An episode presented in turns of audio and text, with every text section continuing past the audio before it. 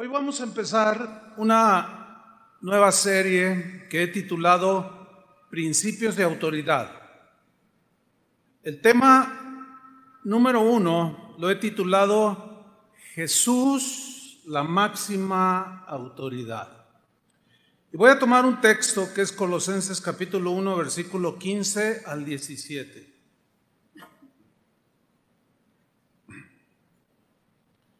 Colosenses 1, 15 al 17. Voy a leer, usted me sigue ahí. Dice así, hablando de Cristo, dice, Él es la imagen del Dios invisible, el primogénito de toda creación, porque en Él fueron creadas todas las cosas, las que hay en los cielos, las que hay en la tierra, visibles o invisibles ya sean tronos, sean dominios, sean principados, sean potestades, todo fue creado por medio de Él y para Él. Y Él, Cristo, es antes de todas las cosas. Y todas las cosas que creó en Él subsisten. El mundo de hoy vive una anarquía como consecuencia del desorden que provoca la, falta de respeto a la autoridad de Dios, fundamentalmente. Es el origen del caos. Esta rebeldía hacia Dios, hacia la autoridad de Dios, ha afectado a las demás instituciones que Dios creó y las instituciones a, a las que Dios mismo les delegó su autoridad, por ejemplo, la familia. Tenemos por un lado la familia, el Estado, la iglesia, todo aquello que tenga una esfera de autoridad. Hay caos porque en primera instancia no se respeta la autoridad máxima de Dios, por consiguiente, pues hay un irrespeto por lo demás. La, anarquía y la falta de este respeto a las autoridades mencionadas tiene el mundo de cabeza, esa es la realidad. Por ejemplo, ¿cuántas familias no están de cabeza? ¿Por qué? Porque los hijos, nosotros fuimos hijos y muchos éramos muy rebeldes y respetuosos de la autoridad de nuestros padres. Los hogares de hoy están peor que los de mi generación. En el caso de los gobiernos pues, hay un caos impresionante. No es difícil no darse, eh, eh, no darse cuenta de que hay un caos en los gobiernos. Las autoridades de los gobiernos no son respetadas porque ellos mismos no respetan otras leyes y otras autoridades. Pero lo que nos preocupa a nosotros es que esa anarquía está invadiendo a la iglesia.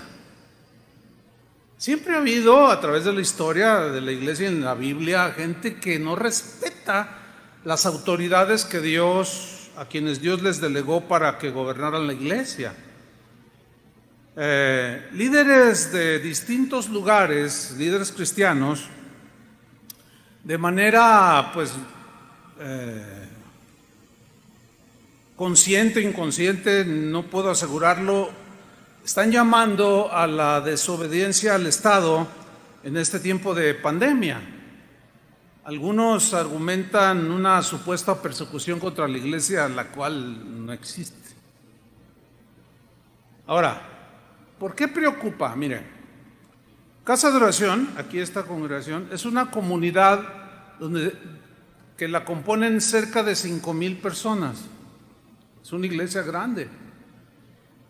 Eh, incluimos, incluimos, a los niños, a los jóvenes, son, son, una buena cantidad de personas.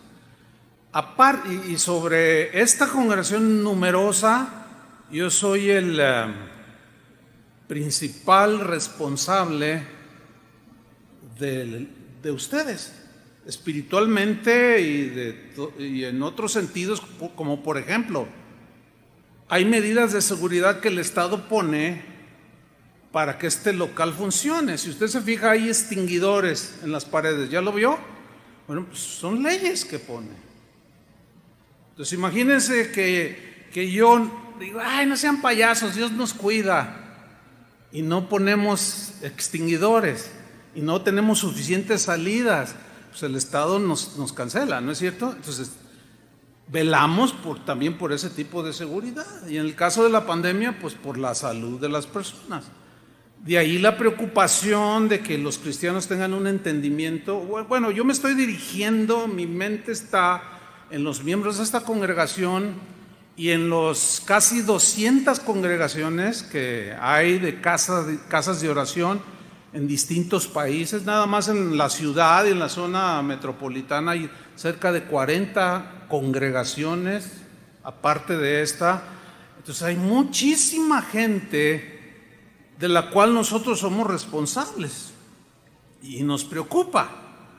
¿Por qué nos preocupa? Es preocupante, mejor dicho, que exista una falta de entendimiento sobre el respeto a las distintas autoridades que Dios ha establecido. De ahí la necesidad de tocar este tema, principios de autoridad. Esto nos va a ayudar al final de, de la serie, que nos va a llevar quizás 10 enseñanzas, a lo más, no sé.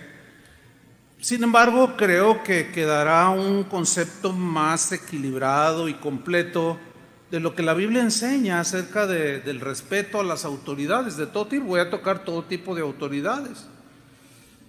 Y pues eh, la exposición de su palabra alumbra, alumbra y, y, de esa manera al tener este entendimiento y conocimiento vamos a saber cómo enfrentar el caos y la anarquía de la manera que Dios espera que lo hagamos, con sabiduría y con inteligencia. Bien, el tema es Principios de autoridad. ¿Qué es un principio? Según el diccionario Webster, dice que principio es, es la fuente, es donde se origina, es el origen, es el fundamento, la primera causa de aquello de lo cual algo procede o se origina. Esa es, esa es la definición del diccionario Webster.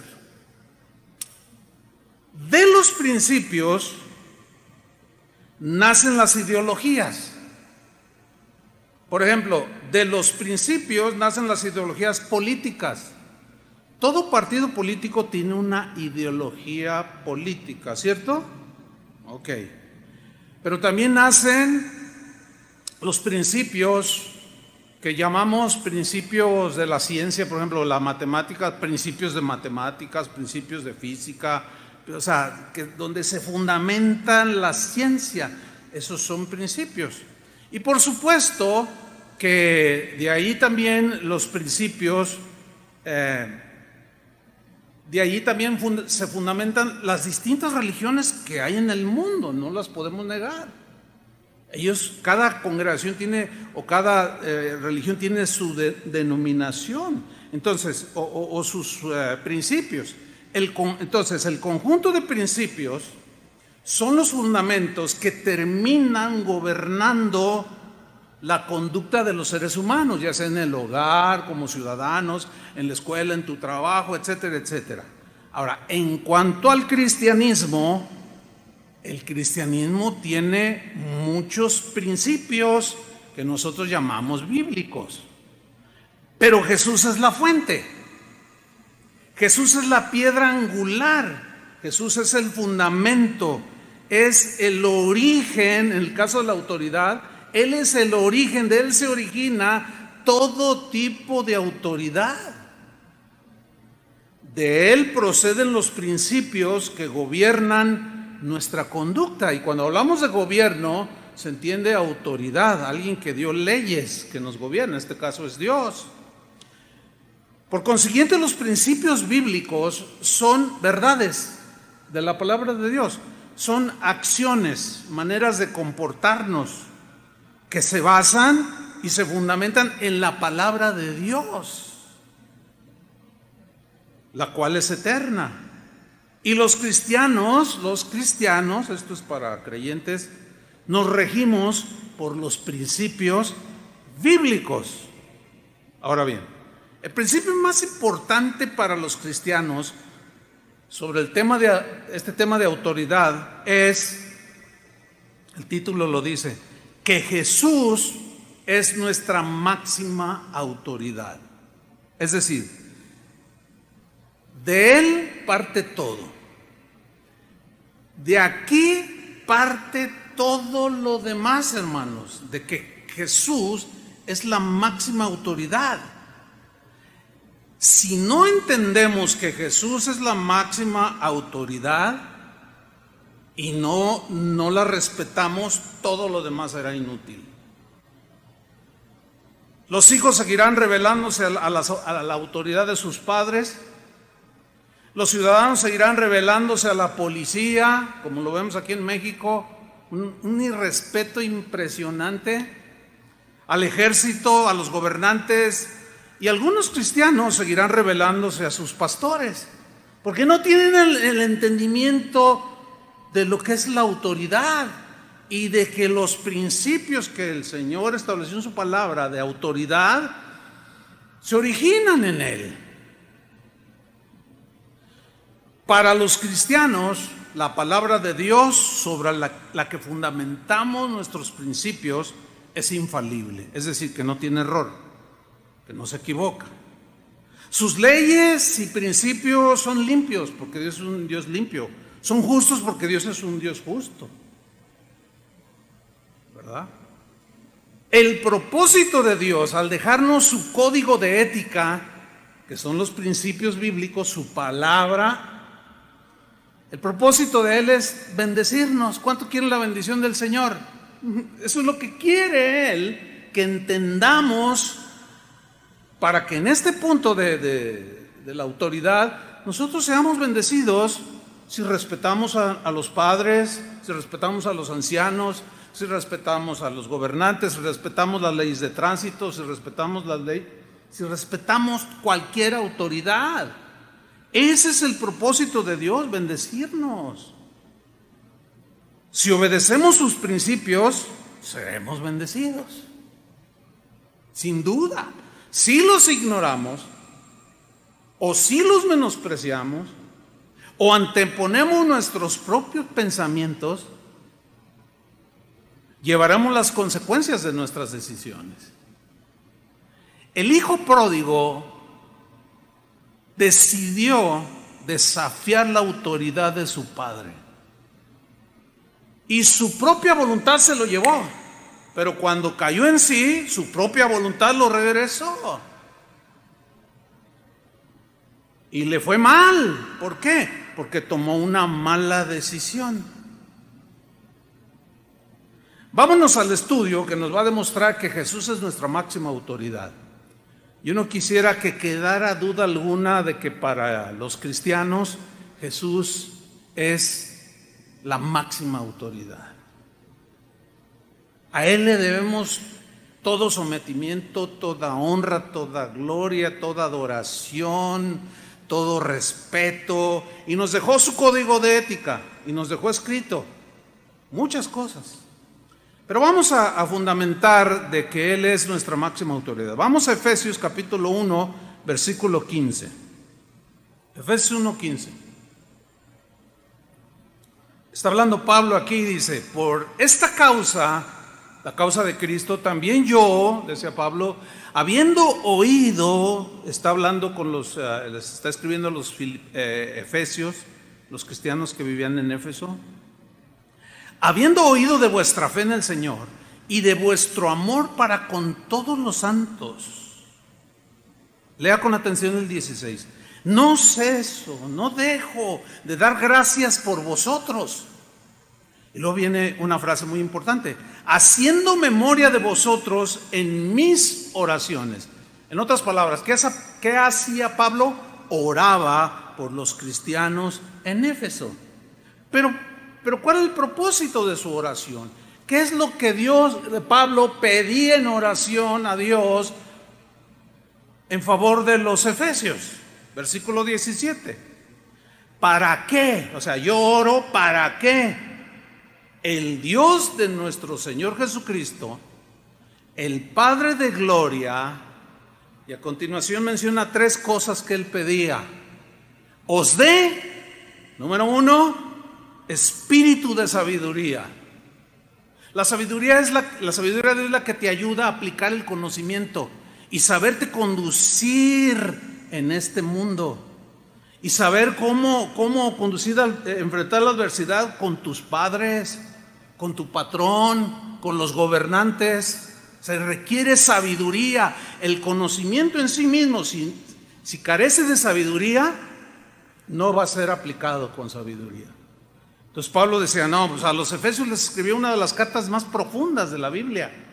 Dijo, pero, dijo, pero necesitan tener sabiduría. Y yo oro para que Dios les dé espíritu de sabiduría. Número dos, espíritu de revelación. O sea, que puedan entender y con la sabiduría ustedes sepan cómo conducirse. Espíritu de sabiduría y de revelación en el conocimiento de Él. Muchos saben de Él, pero conocerlo de por qué hace las cosas de esta manera, por qué dijo esto, por qué cuando estuvo aquí en la tierra Él se sujetó a las leyes, que a las autoridades que Él mismo instituyó. La sabiduría, el conocimiento son muy importantes y nos dan la respuesta. Pablo no solo oró por sabiduría por los efesios, también oró por los colosenses. Colosenses 1, 9 y 10, se lo voy a leer, a veces lo alcanzan a poner ahí. Colosenses 1, 9 y 10. Pablo también oró, oró por los cristianos en Colosa. Y esta era su oración. Por lo cual también nosotros, desde el día que lo oímos, no cesamos de orar por vosotros y de pedir, ahí está otra vez, que seáis llenos del conocimiento de su voluntad. ¡Wow! ¡Qué oraciones! Yo oro para que ustedes, cristianos en Colosas, sean llenos del conocimiento de su voluntad pero luego añade, en toda sabiduría e inteligencia espiritual. Así como hay una inteligencia natural propia del hombre, también hay una inteligencia espiritual que da el conocimiento y que la sabiduría ayuda para aplicar ese conocimiento inteligencia espiritual para que sepas acomodar lo espiritual en lo espiritual. Para que no estés confundido, ay, ¿cómo qué hago aquí? No sé qué hacer aquí en esta situación. Y luego añade en el versículo 10, Colosenses 1:10, habla de la conducta, o sea, llenos del conocimiento de su voluntad, de toda sabiduría, inteligencia, inteligencia espiritual, para que andéis, ahí está, para que se conduzcan, para que caminen como es digno del Señor. O sea, que nuestras acciones le den gloria, no vituperio. Que nuestras decisiones y forma de vida le den gloria, no burla de los que no son cristianos porque nos conducimos torpemente sin inteligencia espiritual, es más, ni siquiera sin sentido común, que es algo que Dios añadió a todos los seres humanos. No se necesita mucha inteligencia espiritual para, para entender que, que si el Estado me dice que en este auditorio tengo que tener ciertas medidas de seguridad como los extinguidores, no necesito orar. ¿Me explico? Sea, el mismo sentido común te ubica.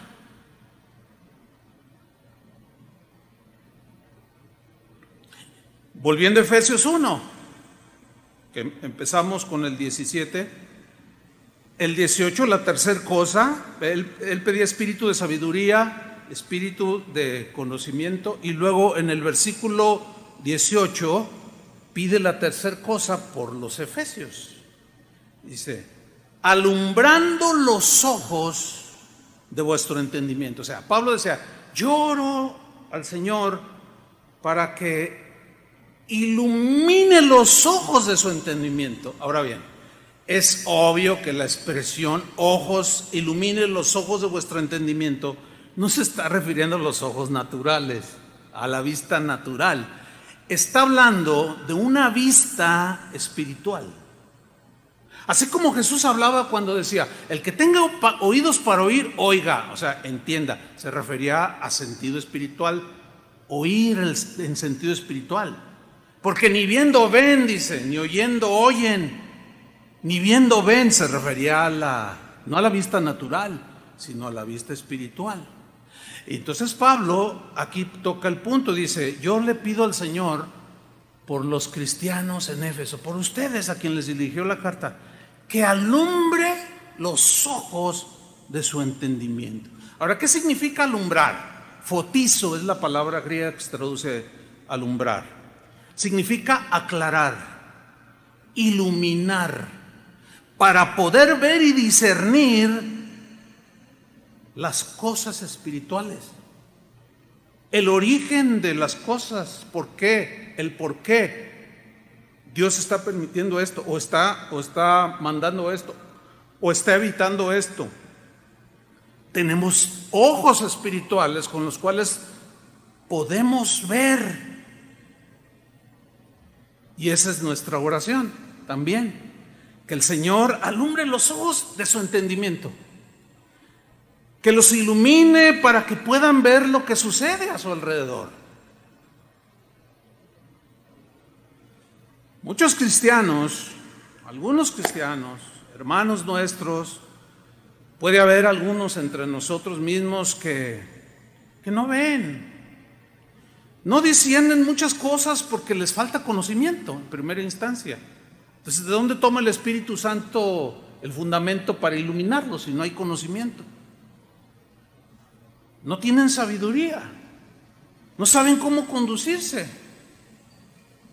A la, a la, a la prudencia le llaman cobardía, así se está estilando el día de hoy.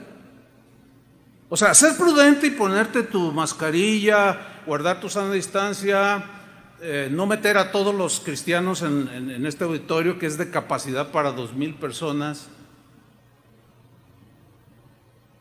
O sea, es decir, que para algunos, por ejemplo, nosotros somos cobardes y se confunde la prudencia con la cobardía.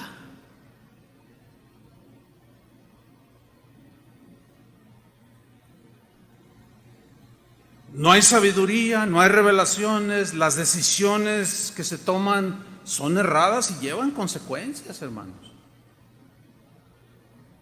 Muy a menudo las decisiones que se toman sin el conocimiento adecuado, sin la sabiduría de Dios, sin la inteligencia espiritual de Dios, a menudo violentan las autoridades.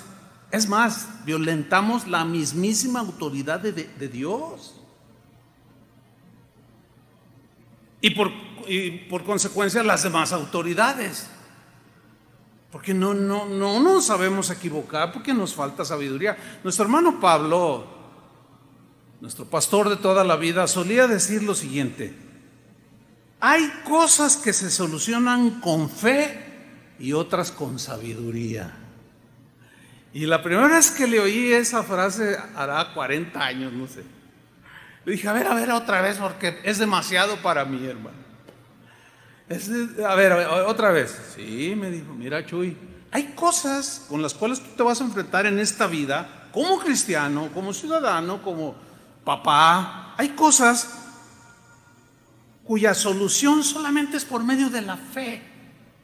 Cuando ya tus recursos y lo que tú puedes hacer ya llegó a un límite y ya no puedes hacer más, por la fe obtenemos las promesas de Dios. Pero hay otras, dice, que se solucionan con sabiduría. Y yo, yo cuando platicaba con él soñé a decirle, pero también ambas, ¿no, hermano? Sí, también. O sea, hay cosas que se solucionan con fe y con sabiduría.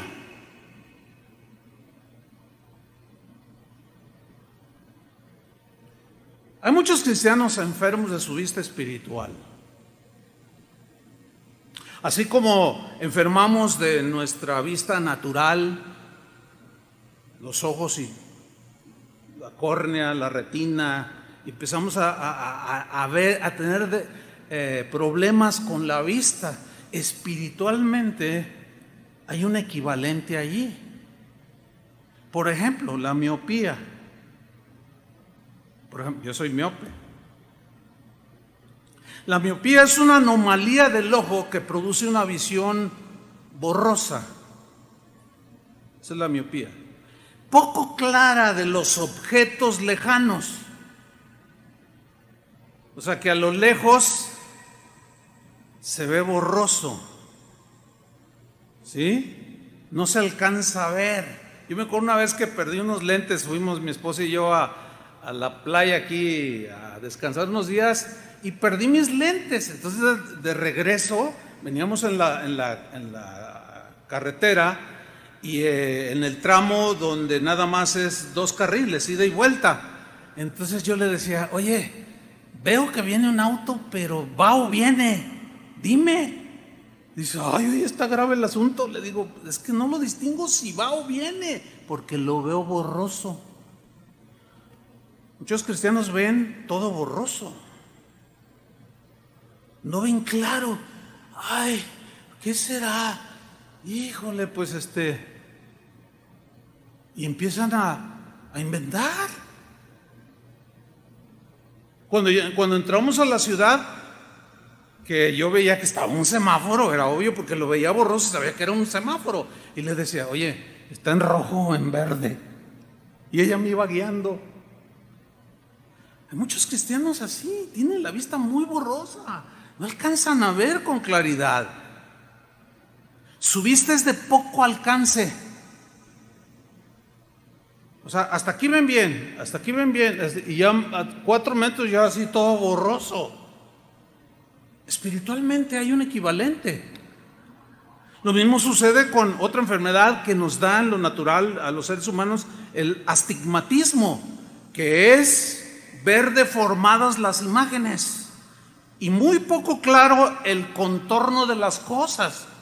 O sea, ves, ves por ejemplo, la, yo tengo ahí una pantalla, pero y está a 4 o 5 metros, pero el entorno así lo veo borroso, algo me está fallando. Hay muchos cristianos con astigmatismo espiritual. El estrabismo, el estrabismo es la desviación de la línea visual de alguno de los ojos o de los dos. De forma que los ejes visuales no tienen la misma dirección. Uno se va para acá y otro para allá comúnmente conocido como está visco, los ojos así cruzados. ¿Te imaginas? Yo lo te hablaba con una persona que, que no ve con un ojo, ve borroso, se dañó cuando era un niño. Y espiritualmente, hoy para mí es muy claro que hay mucha enfermedad de la vista espiritual. No ven las cosas con claridad. Confunden los objetivos y los objetos y las cosas.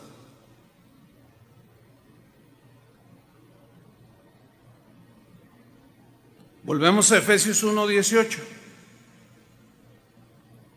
Pablo sigue orando, alumbrando los ojos de vuestro entendimiento, entendimiento. Dianoia es la palabra griega que se traduce por entendimiento. Dianoia es la facultad que Dios nos ha dado de reflexionar las cosas, de pensar las cosas, de meditarlas detalladamente para al final tomar la decisión más acertada. Pero si no hay esta iluminación, si no hay una claridad, o si hay una claridad, la palabra de Dios, hay personas que aún oyendo algo como esto, que Jesús es la máxima autoridad, lo ponen en tela de duda. Es increíble. No, pero mi pastor dijo esto. Pero Jesús dijo esto, la Biblia dice esto, pero mi pastor dice esto, ¿y a quién le vas a hacer caso? Pues a mi pastor porque la Biblia dice que me someta a las autoridades espirituales. ¡Ay, qué desesperación! realmente desespera. Tú dices, ay, está muy grave esto, el asunto está muy grave.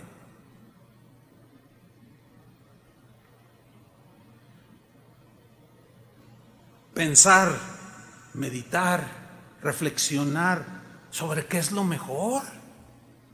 En todo, tomar una decisión en la economía, con quién te vas a casar,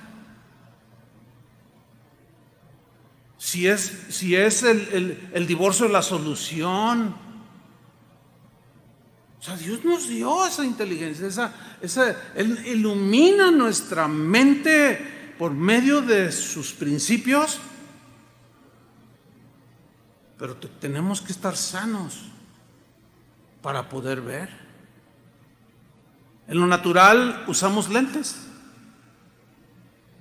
Pues usa el lente de la palabra de Dios la tiene cerquita allí.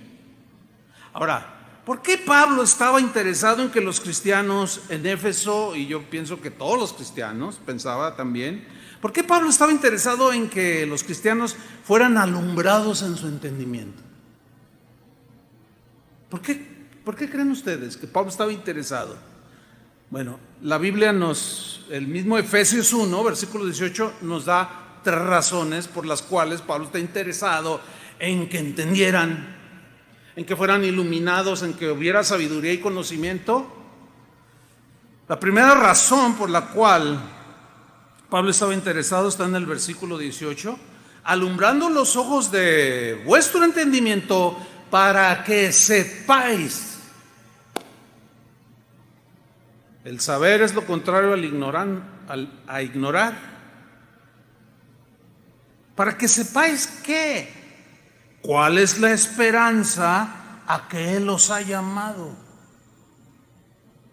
La palabra esperanza aquí, el pis del griego, significa esperar con anhelo algo, con gran gozo, estar expectante con el futuro muy promisorio que viene sobre nosotros.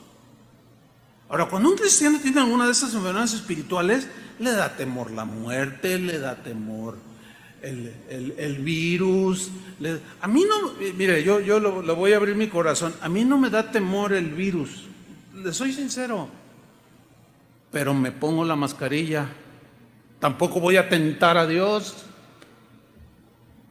Porque si yo no estoy, yo no estoy eh, eh, eh, contagiado, pero, pero tengo que ir al mercado a comprar la provisión para la casa. Entonces mi, mínima inteligencia me indica que, que me cuide. ¿Me explico? A mí no me da miedo la muerte, créamelo. He estado a punto de la muerte en mi vida mínimo seis veces. La última vez el doctor me decía, oiga, ¿no tiene miedo? Le digo, ¿a qué? Pues es que es de muerte lo que tiene. Le digo, no. Ay, dice, eso ayuda mucho, dice, porque se ve bien tranquilo su pulso está, bien normal. Otros, no, sálveme, no me deje morir. Digo, no, pues es que si me muero me voy a un mejor lugar. Ah, usted es creyente, sí. O sea, Dios ha iluminado mi entendimiento para entender, como Pablo entendía, para mí el vivir es Cristo y morir es ganancia, pero no voy a buscar tampoco morirme a lo tonto o por imprudente. O sea, quiero estar con mi familia, pero cuando me llegue ese día de la muerte, no tengo miedo. Eso es a, a lo que Pablo quería llegar con los cristianos en Éfeso. La segunda razón está en el mismo versículo 18 para que sepáis cuáles son las riquezas de la gloria de su herencia en los santos. ¿Cuál es nuestra herencia? Es netamente espiritual nuestra herencia. En Él tenemos redención, bueno, salvación, redención, justificación, perdón, Él intercede por nosotros, eh, está, están en operación los dones del Espíritu Santo para favorecernos, para bendecirnos. Eh, Él nos protege, a veces permite que pasemos situaciones, bueno, todo eso hay que entenderlo. ¿Y cómo, cómo llegamos a entenderlo? Por medio de la iluminación de nuestro entendimiento. Cuando estamos en la situación, o en las diversas situaciones, se requiere entonces la sabiduría para aplicar el conocimiento de la Biblia,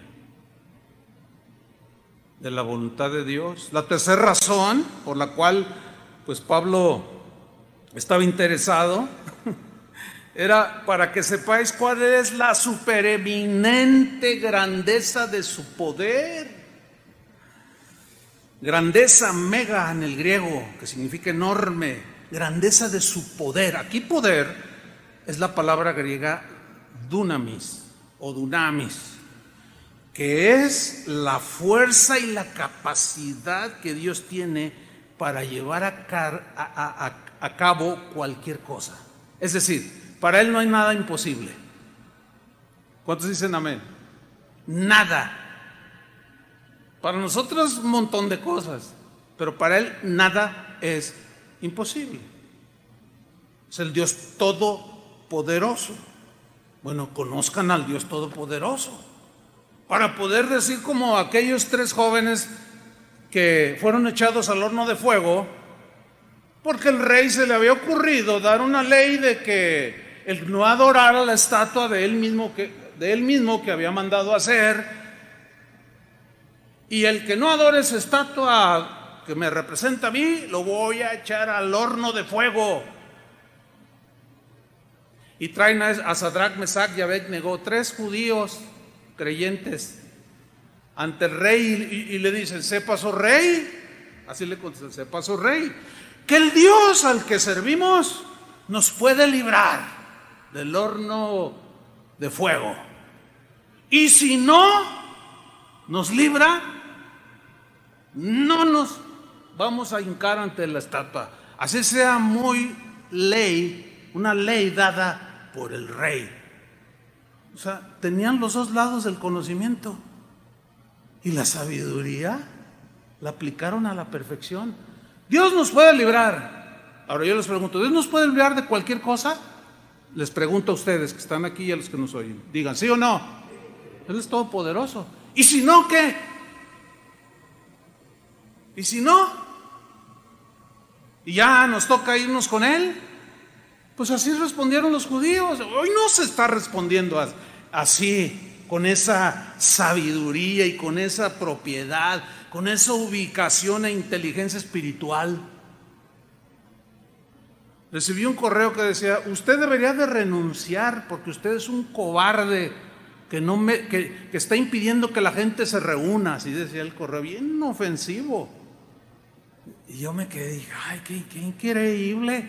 Hoy a la prudencia, porque el gobierno se está metiendo con nuestra fe, ¿verdad que no? Entonces, ¿cuál es el problema? Debería de renunciar, no, pues sí, ahorita renuncio. Porque lo dice alguien que no tiene ni sentido común siquiera.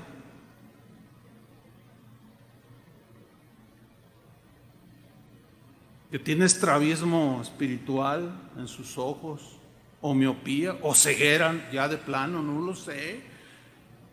Entonces yo, yo sí le contesté, no, generalmente no contesto, pero esta vez le contesté, le dije, mira, este, respondo con respeto, respeto tu opinión, pero eh, no es así como tú lo estás pensando.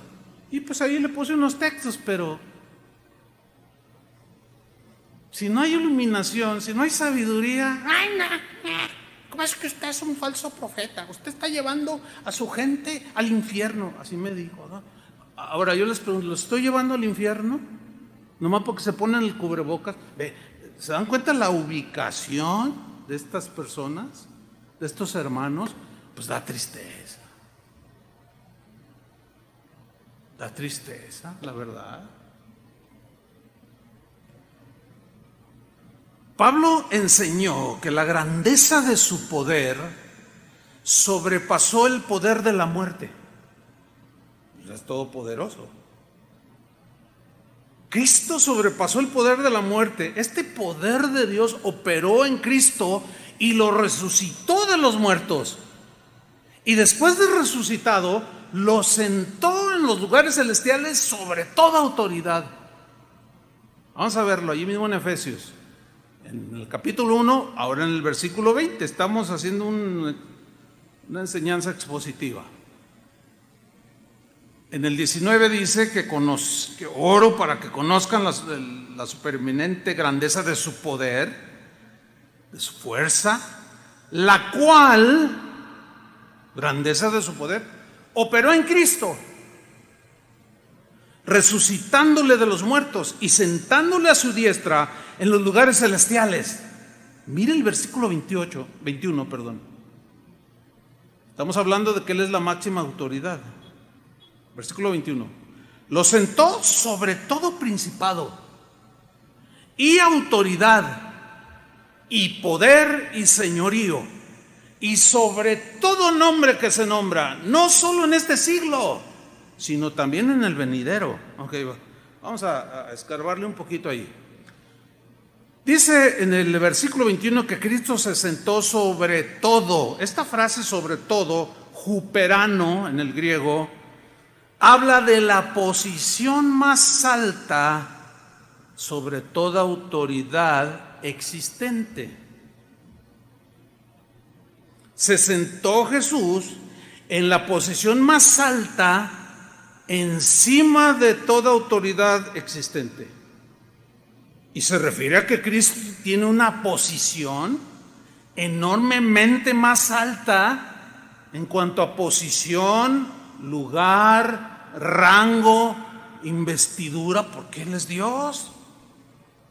Entonces de ahí deducimos, Cristo es muy, pero muy, está y es,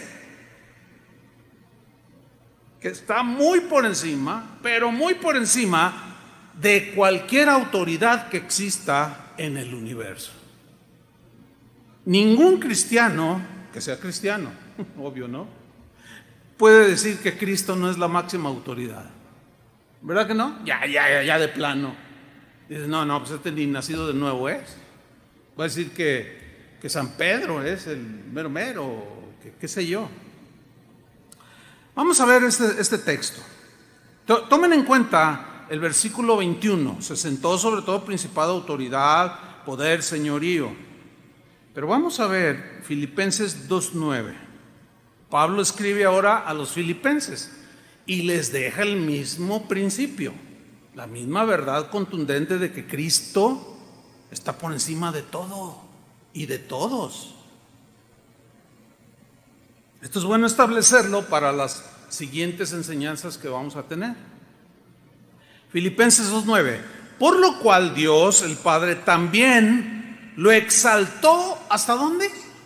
Hasta lo sumo. Es una frase que que significa hasta lo más alto. No hay nada ni nadie más alto en autoridad que Cristo. Entonces el Padre lo exaltó hasta lo sumo. Dice, y le dio un nombre que es sobre todo nombre. Ahora, ¿para qué y por qué Dios el Padre le dio a su Hijo Jesús un nombre que es sobre todo nombre. ¿Cuál es el propósito del Padre? El versículo 10 nos responde, para que en el nombre de Jesús se doble toda rodilla. ¿Cuánta? Toda. Ahora, síganme con atención la lectura. De los que están en los cielos, ¿quiénes están en los cielos? Toda la creación angelical.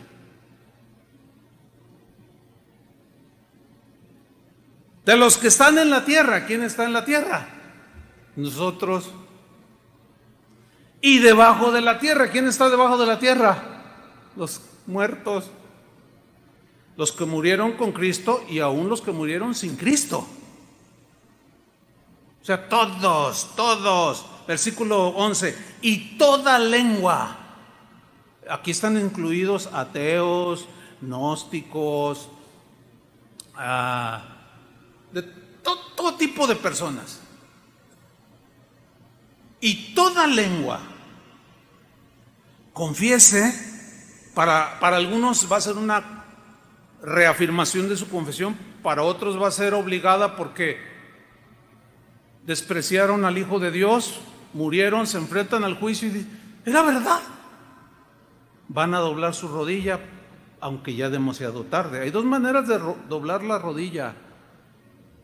Con la redención y la sangre de Cristo que limpió tus pecados o sin ella. Pero sí o sí todo mundo va a doblar sus rodillas porque es la máxima autoridad. Es el nombre que está sobre todo nombre. Para que en el nombre de Jesús se doble toda rodilla, versículo 11, y toda lengua confiese que Jesucristo es el Señor para gloria de Dios Padre. Colosenses 1.16, no se vayan de Efesios 1.21, ¿eh?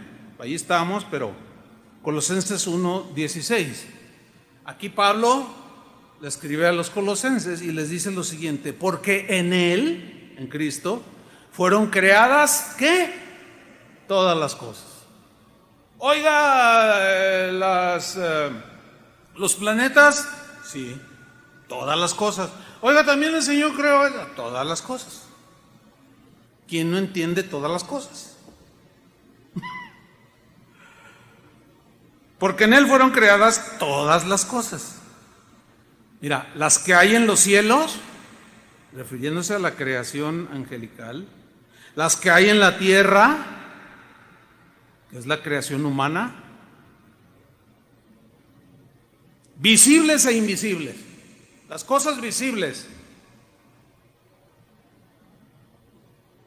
los montes, los cielos, ¿Y las invisibles? ¿El oxígeno lo ve?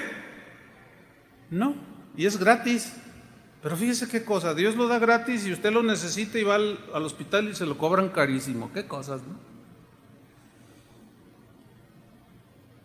En él fueron creadas. Hay, una, hay versiones que en el griego original se lee porque por él, o sea, él.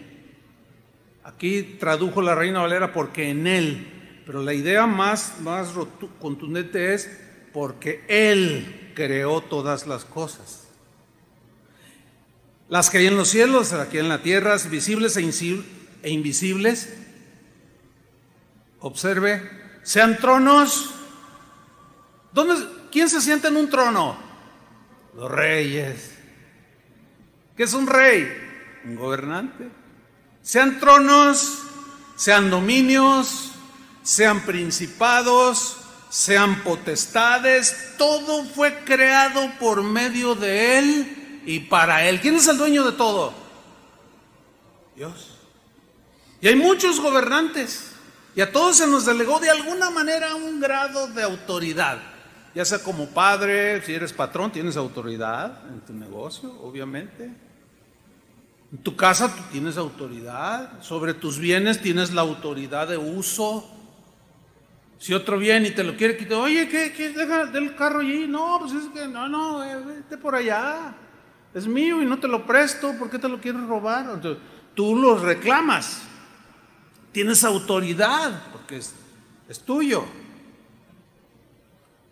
Bueno, todas esas autoridades o toda autoridad que tengamos en cualquier nivel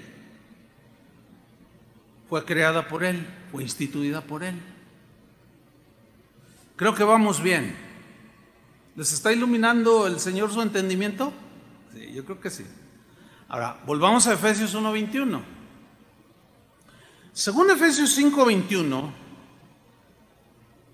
Pablo, lo vamos a observar así, menciona cinco niveles de autoridad sobre las que Cristo está sobre todo. Porque dice en Efesios 1.21. Sobre todo, o sea, por encima de cualquier autoridad. Cinco cosas. Número uno, sobre todo principado. Arge es la palabra griega que se traduce por principado. Y significa gobierno. Pero Arge se refiere a los seres angelicales. Buenos y malos. Es decir, si le, está leyendo con atención, no se me está durmiendo, significa que Dios les delegó autoridad a los ángeles. ¿Sí o no?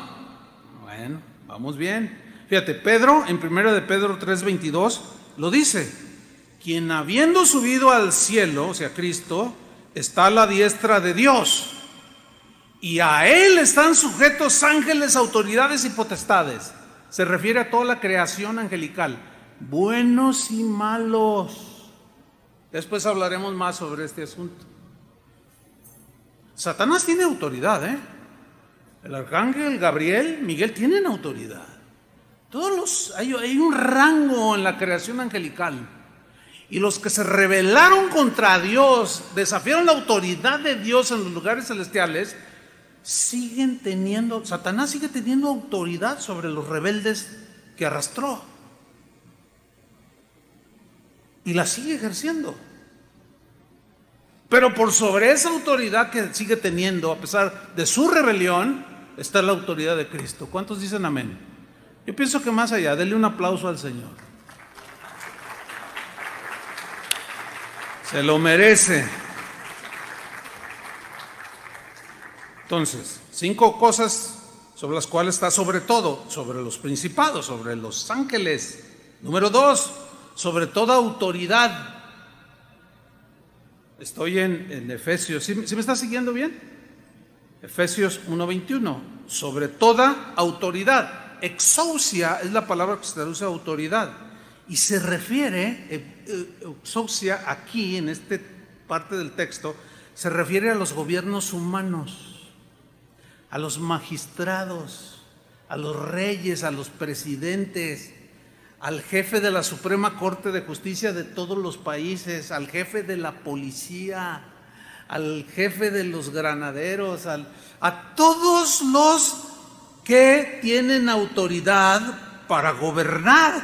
Aquí están incluidos los ministros del Evangelio a quienes se nos delegó la autoridad sobre el rebaño. Incluye hombres de cualquier rango que tengan, aún desde el rango más elevado de autoridad hasta el que tiene el, el más bajo rango de autoridad. Incluye los poderes ejecutivo, legislativo y judicial de todos los países. Presidentes, gobernadores, presidentes municipales, diputados, senadores, cualquier autoridad espiritual que alcanza hasta el Papa y a los papas también protestantes, porque parece como que ya hay papas ahora también, que lo que dicen es infalible y nadie los puede cuestionar. Incluye al pastor más respetado del mundo evangélico. En fin, todo aquel que tenga cualquier nivel de autoridad, Cristo está sobre todo. No hay ningún amén. No, está muy flojo ese amén. ¿De verdad lo creen que Cristo está sobre todo? Eso nos obliga, por discernimiento espiritual, a que si Él está sobre todo, está sobre mí. Por ejemplo, tú eres un padre de familia, tienes autoridad sobre tu familia, pero cuidado si la usas mal, como un autoritario, porque un día le vas a dar cuentas a Dios. Yo como pastor, yo sé que tengo autoridad espiritual, pero hay de mí si esa autoridad que tengo la uso para manipularlos a ustedes, obtener mis fines personales, manipular sus mentes y conciencias. Hay de aquel que se atreva a hacerlo. Los jueces piensan que ellos son los que, los que dictan todo y los veredictos y no se imaginan, por ignorancia, de que un día le van a rendir cuentas a Dios de la autoridad como la ejercieron.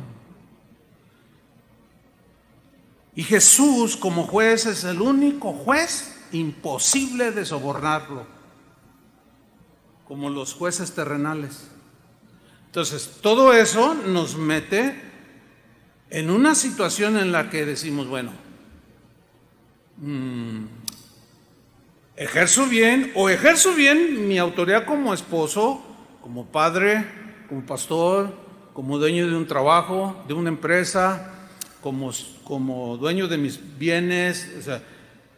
y me alineo o me atengo a las consecuencias. Y ahí es donde muchos cristianos ah, eh, eh, en estos tiempos están patinando. Porque no, no, no saben acomodar lo espiritual a lo espiritual. Y están echando por la ventana la autoridad de Cristo. Porque no saben ubicar que nosotros como autoridad, un pastor puede rebasar la autoridad que Dios le delegó, ¿sí o no? Un padre puede rebasar la autoridad que Dios le dio sobre su esposo y su familia. Y cualquier autoridad puede rebasar. Y ya se meten problemas.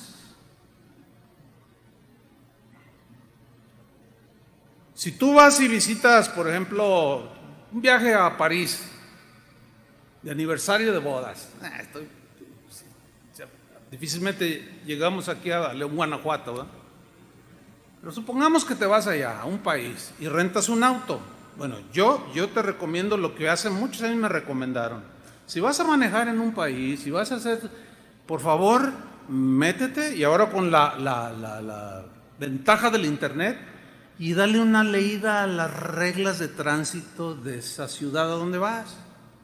Las reglas de urbanidad, tu comportamiento, tu forma de hablar. ¿Vieran cómo ayuda eso? Pero si tú llegas a París y, ves el, rojo y te pasas y luego, oiga señor, no, no, no, mire, tantos euros de multa. No, pero ¿por qué? Allá en México sí dan chance. Allá en México, él le va un billetito a gente de tránsito. No, ¿cómo que billetito? No, hombre, te agarré y te meten a la cárcel. Ay, pues en mi país es diferente, pues lárguese a su país desordenado. Pero aquí usted está de visita y usted se tiene que sujetar a las leyes de este país.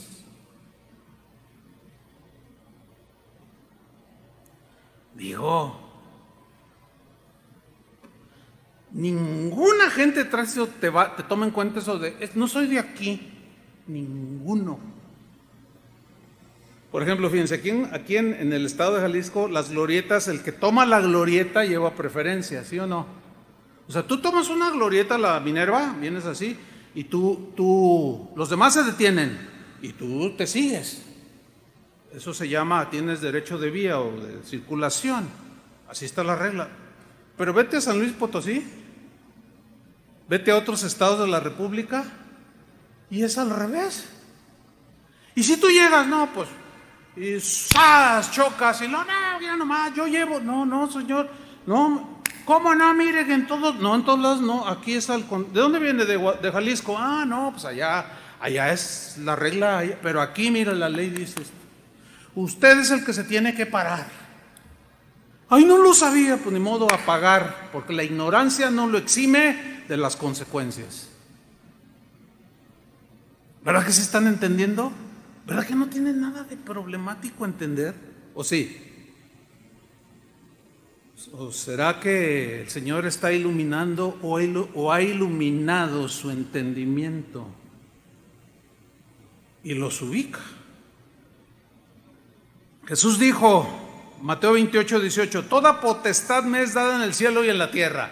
Ah, qué declaración por si alguno todavía duda, toda autoridad me es dada en el cielo y en la tierra. Volvamos a Efesios 1:21 porque estamos con cinco cosas sobre las cuales Cristo está sobre todo. Dice, sobre todo principado y autoridad que ya vimos, sobre todo poder, dunamis es poder aquí también. Y se refiere al poder que tienen los ángeles, fíjate, al poder que tienen los ángeles buenos y malos. Hablaremos en, posteriores enseñanzas un poco más de este punto, porque es muy, muy interesante. Con los ángeles buenos, hermanos, Dios no tiene problemas de sujeción a su autoridad.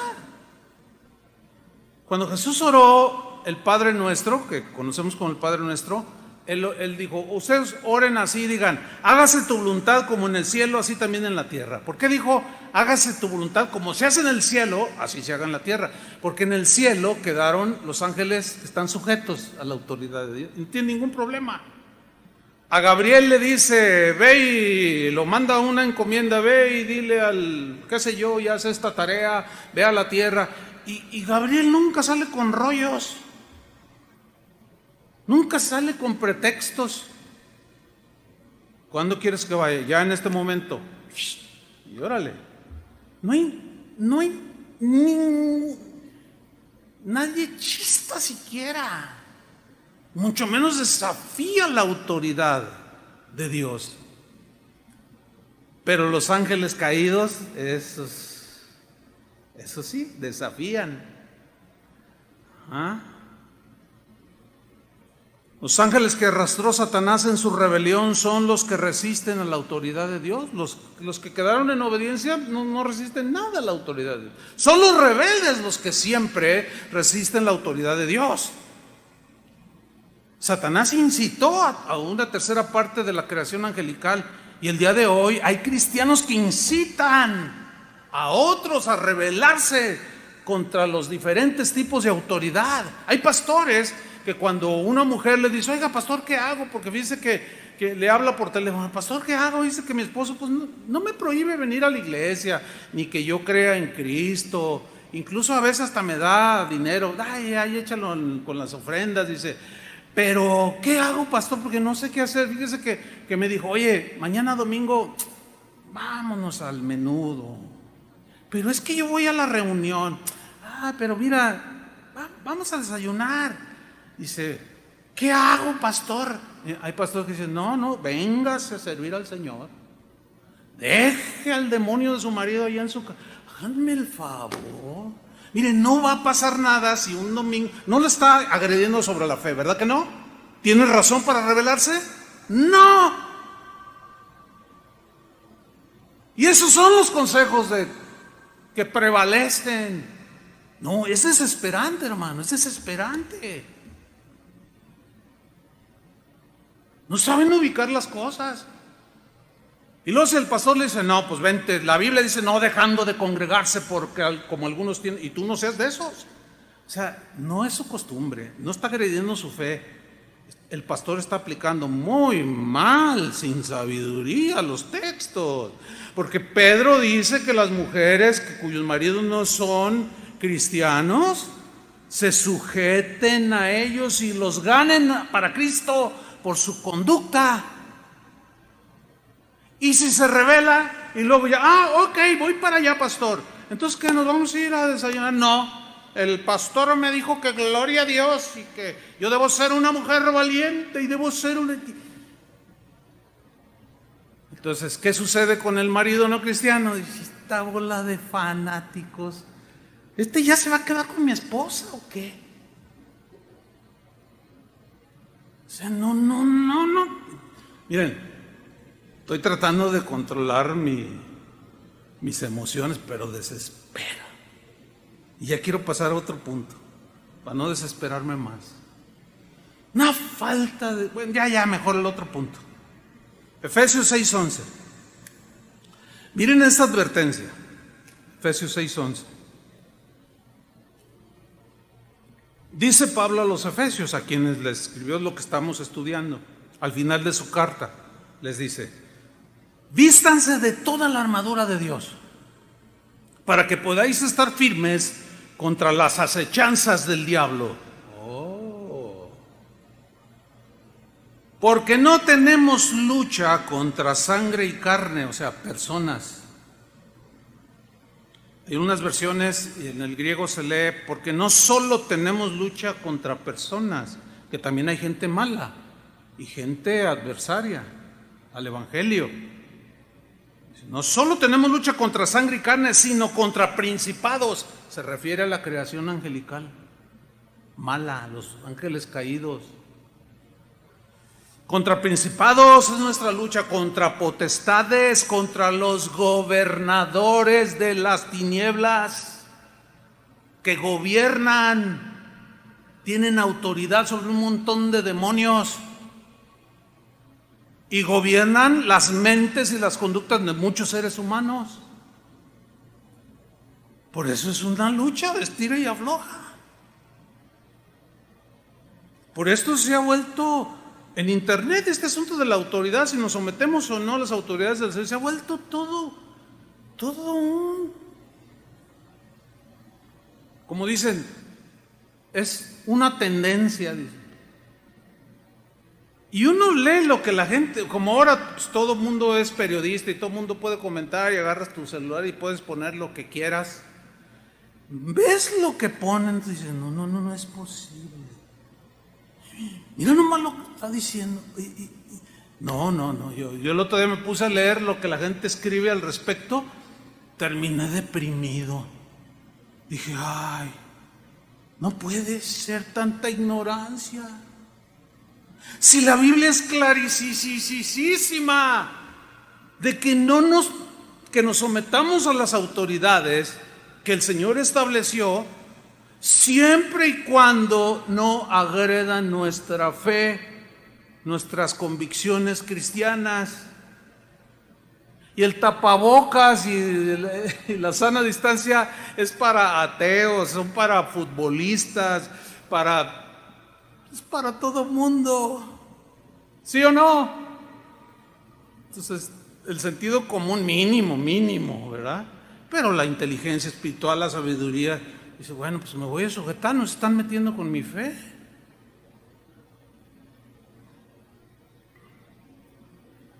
Nuestra lucha es contra potestades, gobernadores de las tinieblas de este siglo, contra huestes espirituales de maldad en las regiones celestes, significa en la atmósfera. Ahora, la cuarta cosa sobre la cual Cristo está sobre todo, seguimos en, en Efesios 1 sobre todo señorío. Curiotes, eh, o curiotes, mejor dicho, es la palabra griega que se traduce por señorío y se refiere al señorío o al señoreamiento humano y angélico. Se refiere a aquellos que tienen mando, dominio y territorio. Eso es lo que define el, el diccionario, como Adán. ¿Se acuerdan que señoreaba, mandaba y dominaba en su territorio el huerto del Edén? Le puso nombre a los animales y él, él, gobernaba el huerto del Edén. O como el presidente de cualquier país que gobierna y domina su territorio.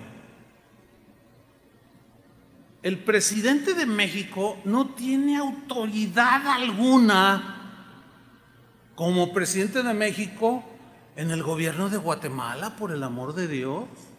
¿Verdad que no? Ni el de Guatemala tiene ni debe tener injerencia en el gobierno de México. Aquel que invada la soberanía de un país pretendiendo ser el presidente machuchón, como dicen hoy, o sea, el más poderoso, el más ah, rico, el más y que agreda la soberanía de un país es un intruso. ¿Sí o no? Yo no tengo autoridad como pastor de inmiscuirme en los asuntos con miembros de otra congregación, ni siquiera con los de casa de oración.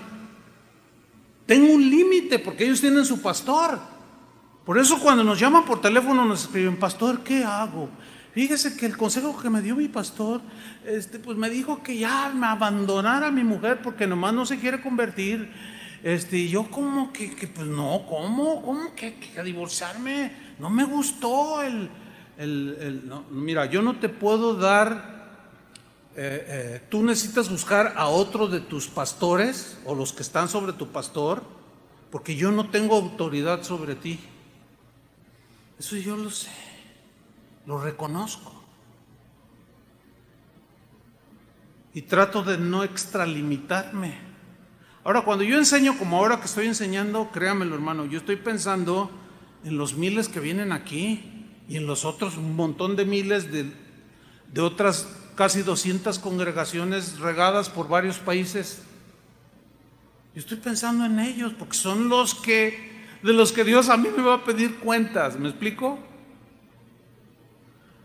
Pero que cualquier pastor, y ahorita hay un montón de pastores escuchando esta enseñanza de los de casa de oración, que me digan cuándo me he inmiscuido en sus asuntos internos a la brava o de una manera eh, eh, no respetando su autoridad. Porque yo conozco mis límites. Y en problemas me metería si lo hiciera. Yo sé que tengo autoridad para dar un consejo, pero nunca para imponer nada a nadie. Lo tengo bien claro, no tengo ningún problema con eso. Y trato de caminar en, en ese sentido.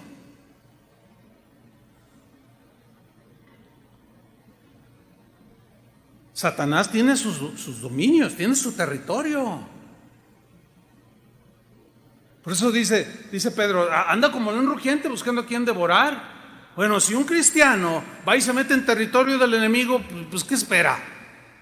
Que lo, reciba, que lo reciba y lo abrace y lo apapache el diablo, le va a poner una que no se la va a acabar. No te metas en su territorio. Y la rebeldía te lleva al territorio de Satanás y al control. Fíjate, Lucas 4.5, vamos rápido para terminar, ya estoy a punto de hacerlo. Lucas 4.5, cuando Satanás tentó a Jesús, mira lo que dice, y le llevó el diablo a un alto monte y le mostró en un momento todos los reinos de la tierra. Mira lo que le dijo el diablo, a ti te daré toda esta potestad, los reinos de este mundo y la gloria de ellos, porque a mí me ha sido entregada esa autoridad y a quien quiero la doy. Ah, caray, ah, caray, a ver, a ver, ¿cómo está eso, pastor? ¿Cuál es el territorio de Satanás? Uno de sus territorios, el mundo, pero todavía voy más allá, el corazón de muchos seres humanos. Juan, en 1 Juan 5:19 dice, sabemos que somos de Dios. O sea, vivimos en el reino de la luz. Un reino donde hay un rey. Ese rey dio leyes que nos gobiernan. Pero está el rey de las tinieblas, del reino de las tinieblas, que también tiene sus reglas y sus leyes. Si tú quieres vivir en el reino de Dios, en el reino de la luz, tienes que sujetarte a la máxima autoridad. Pero dice Juan, sabemos que somos de Dios y que el mundo entero está bajo el maligno. Y de ahí deducen algunos de la siguiente manera. Dicen, a ver, mi gobernador de acá, de este país o de este estado aquí en México, es un pagano. Él adora ídolos, es mujeriego, creo que hasta se droga. Por lo tanto, no me sujeto a lo que él diga. Así, así la definen. Yo les pregunto, ¿está correcta esa definición o ese entendimiento? No. No es correcto. Porque uno se sujeta a la investidura en todo aquello que tenga que ver con el bien del pueblo con el bienestar económico, con el bienestar en salud, porque todo gobernante, eso hablaremos más adelante, toda autoridad y gobierno tiene el propósito de beneficiar a los habitantes del país donde vive, o del estado, o del municipio, qué sé yo. Ese es uno de los propósitos de autoridad, pero eso lo vamos a ver más adelante. Entonces, si yo digo, no, a ver, mi presidente es esto y esto y esto, entonces no me sujeto. Estoy mal. Porque el presidente no todo lo hace mal. Por ejemplo, el presidente que tenemos, él está a favor del aborto. Son iniciativas de su partido Morena. Ya se ha, aceptado, ya esa iniciativa en algunos congresos, aquí y en algunos otros estados todavía no. Ahora bien, hay que saber distinguir cuando es una ley obligatoria y la ley del aborto no es una ley obligatoria para los cristianos, ¿verdad que no? O sea, una mujer queda embarazada es cristiana, no, mate a su hijo, no, eso no dice esa ley. Pero lo permite para la que quiera. Pero la que quiere cometer un aborto está gobernada por el rey de las tinieblas. Ahora, el hecho de que el presidente o el Congreso en México o aquí en Jalisco apruebe una ley como la del aborto, significa que, que vamos a hacer caso y que si una joven de aquí queda embarazada, pues que aborte. Lejísimos de someternos a una ley así. Ahora, ¿eso nos va a causar problemas? Sí, nos va a causar problemas. ¿Por qué? Pues porque hay lugares donde ya se está legislando de que no hables en contra del, movimiento gay, LGTB, etcétera, etcétera. Y si tú hablas y predicas como aquí, aquí no te dicen nada, pero hay países donde ya te meten a la cárcel y te ponen una multa. Una vez estaba yo en un país y me dijo, ¿cómo les Miren, ¿podemos decir lo mismo? De manera sabia. Y plantear de manera sabia que Dios no está de acuerdo con esa conducta.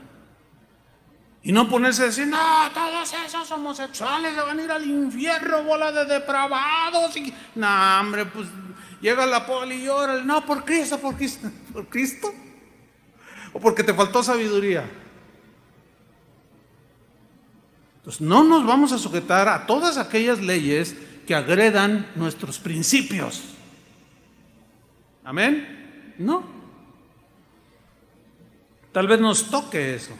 Yo he estado en países donde es un delito predicar el Evangelio y fui sabiendo que era un delito y no me sometí a esa ley y prediqué. En sótanos sí, pero no me sometí. Ahora, si me hubieran agarrado y si yo hubiera andado así, una vez que fuimos a en ese viaje, andábamos ahí viendo pues, cosas, ¿no? Turisteando un lunes.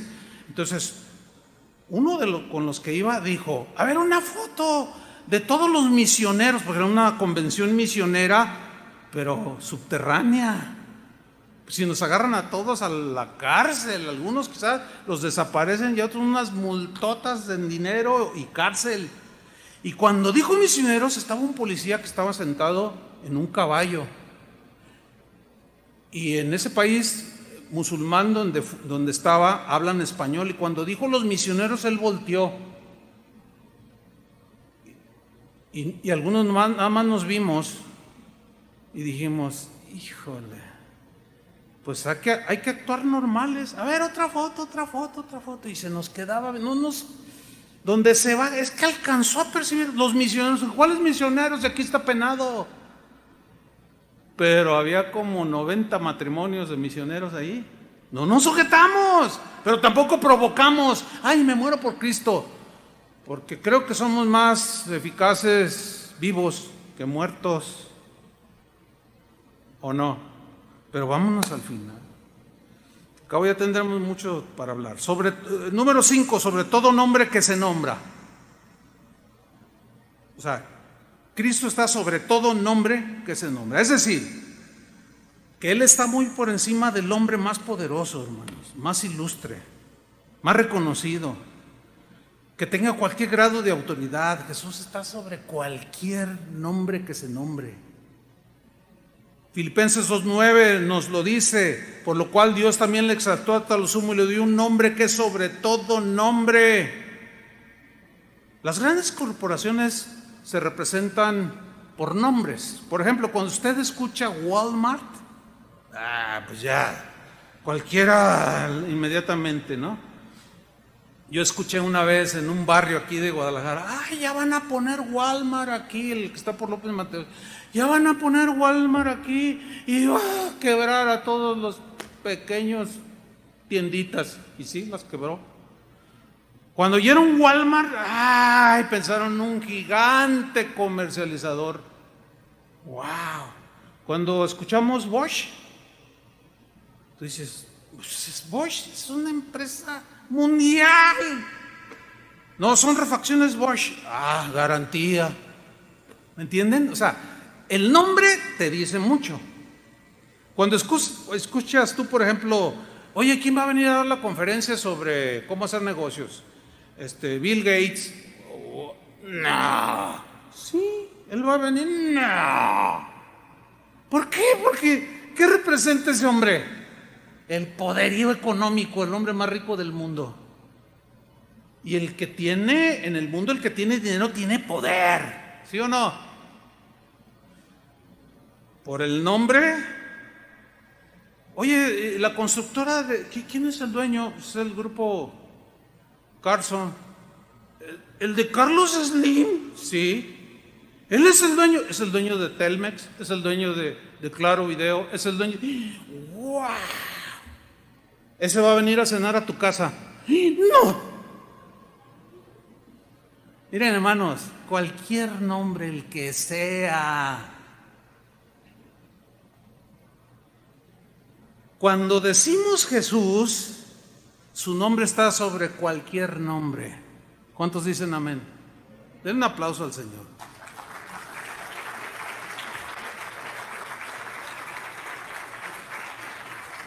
Pablo, Pablo a los colosenses les dijo, Colosenses 1.15, Cristo es la imagen del Dios invisible, el primogénito de toda creación. Aquí primogénito significa el que tiene el primer lugar. Porque en Él fueron creadas todas las cosas, las que hay en los cielos, las que hay en la tierra, visibles e invisibles, sean tronos, sean dominios, sean participados, sean potestades, todo fue creado por medio de Él y para Él y Él es antes de todas las cosas y todas las cosas en Él subsisten y son y tienen su razón de ser. Cristo, por lo tanto, no puede ser desplazado. Porque no puede ser vencido ni desbancado. Cristo no puede ser tomado por sorpresa. Hay golpe de Estado. El primero que lo hizo allá en el cielo inmediatamente se dio cuenta y el Señor lo echó de los lugares celestiales. Se llamaba Luzbel, ya conocen la historia. Su autoridad, termino con esto, tiene duración eterna. Efesios 1:21, donde allí nos quedamos. Sobre todo principado, etcétera, etcétera, no solo en este siglo, sino también en el venidero, que en el griego significa duración indefinida es un reino que no tuvo principio ni fin, es una autoridad que no tiene principio ni fin, que no se desgasta, no aumenta, no se rebaja. Nosotros somos las la que lo, la menospreciamos y nos metemos en problemas.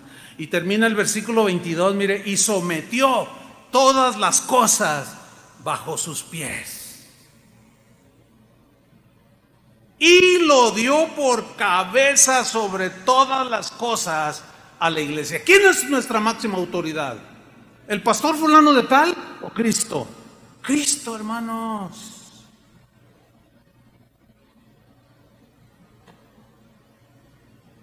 Por consiguiente, hay de aquel, sea quien sea, que menosprecie, tuerza el sentido de la palabra de Dios, desafíe la autoridad de Cristo y cuestione su infalible palabra está en problemas. Dicho todo esto, cobra mucho sentido Romanos 13, 1 y 2. Nada más lo vamos a leer, ya ni lo vamos a explicar porque lo vamos a tomar más adelante. Dicho todo esto, cobra mucho sentido de lo que está sucediendo ahorita en nuestro mundo de hoy. Romanos 13, 1 y 2, que habla de las autoridades civiles que gobiernan los, los países. Dice en la versión en lenguaje actual, Romanos 13.1, cada uno en esta vida debe someterse a las autoridades.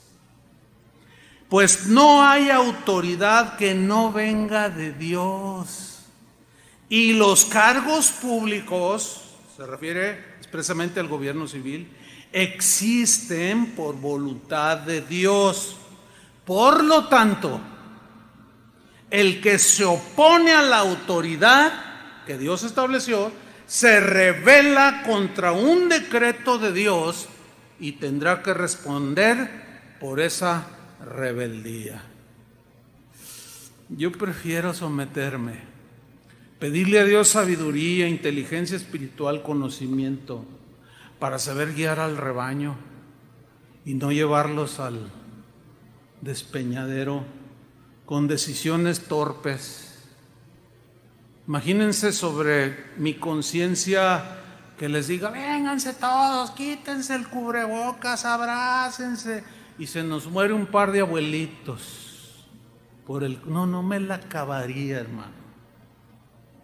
Le voy a decir, la vida de un ser humano vale más que seis meses, muchísimo más que seis o siete meses o un año sin reunirnos, créamelo.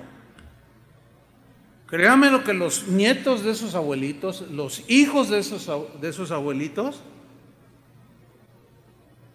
quisieran tenerlos con ellos todavía.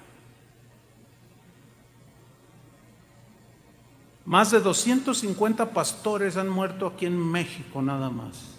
De eso hablaré después. Oremos que Dios nos dé inteligencia espiritual, hermanos. ¿No es cierto? Padre, en el nombre de Jesús, te damos gracias porque tu palabra es infalible, Señor. Nadie puede discutir que tú tienes la máxima autoridad, que de ti emanan toda autoridad, todo nombre que se nombra, todo principado y potestad están bajo tus pies. Que tú gobiernas, Señor, los reinos de los hombres. Ese es el fundamento de los principios que nos deben de regir. Pero necesitamos sabiduría, Señor. Necesitamos conocimiento. Necesitamos inteligencia espiritual. Necesitamos conocer abundantemente tu voluntad, Señor. Pero ¿cómo hacerlo si no estudiamos tu palabra o la exponemos en el contexto más exacto posible? Porque como vemos en estos tiempos, decisiones precipitadas se han tomado. Hoy hay congregaciones enteras que están llorando a su pastor porque ya no está. Todo por una actitud envalentonada. No todos, es obvio, tuvieron esa actitud, pero muchos de ellos sí. Señor, ilumina nuestro entendimiento. Ayúdanos, ayúdanos. Ayúdanos para saber ubicar lo espiritual en lo espiritual. Desarrolla nuestra inteligencia espiritual. Sana cualquier enfermedad de la vista espiritual, Señor, para poder ver con claridad. Y en verdad nuestra conducta glorificará, Señor, el Evangelio y dirán, los cristianos es gente tan tan propia, tan cuerda, tan entendida, salvo que, que las leyes que dicten los gobiernos agredan nuestra fe, ahí sí es mejor obedecerte a ti antes que a los hombres. Mientras no, para no contribuir a la anarquía ni al caos, obediencia a la más máxima autoridad que ha establecido los gobiernos que son para que vivamos civilizadamente. Ayúdanos, Señor. Que la oración de Pablo nos alcance a nosotros también, Señor. En el nombre de Jesús. Gracias te damos, Señor.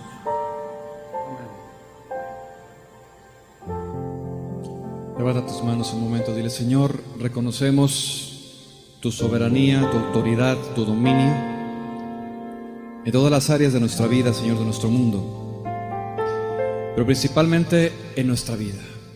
Y así con tus manos levantadas, dile, Señor, que mi corazón sea tu trono, donde tú puedas establecer tu palabra, que es mi autoridad.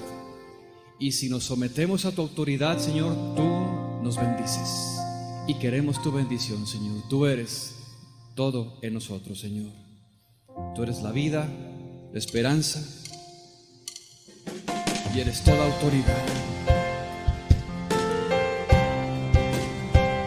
Tú eres todo, Señor. Tú eres todo, tú eres todo, Señor.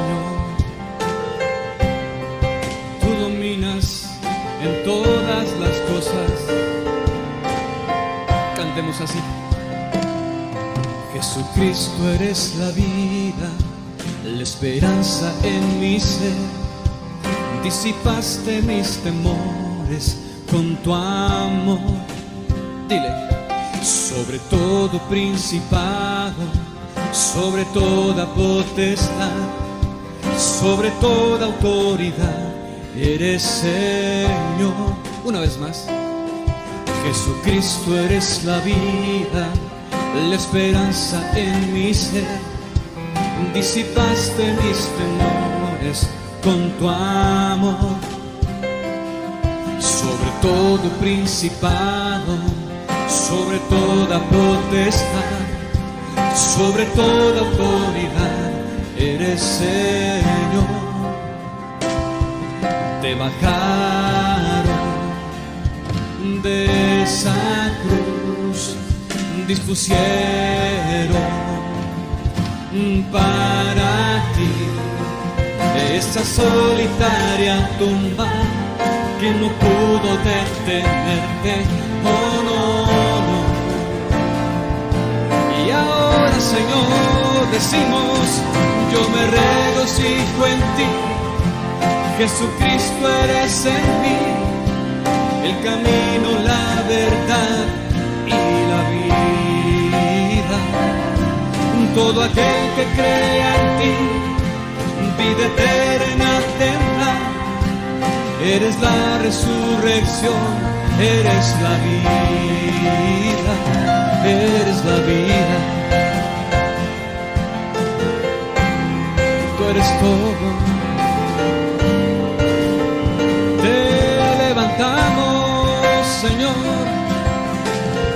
Exaltado seas sobre todas las cosas.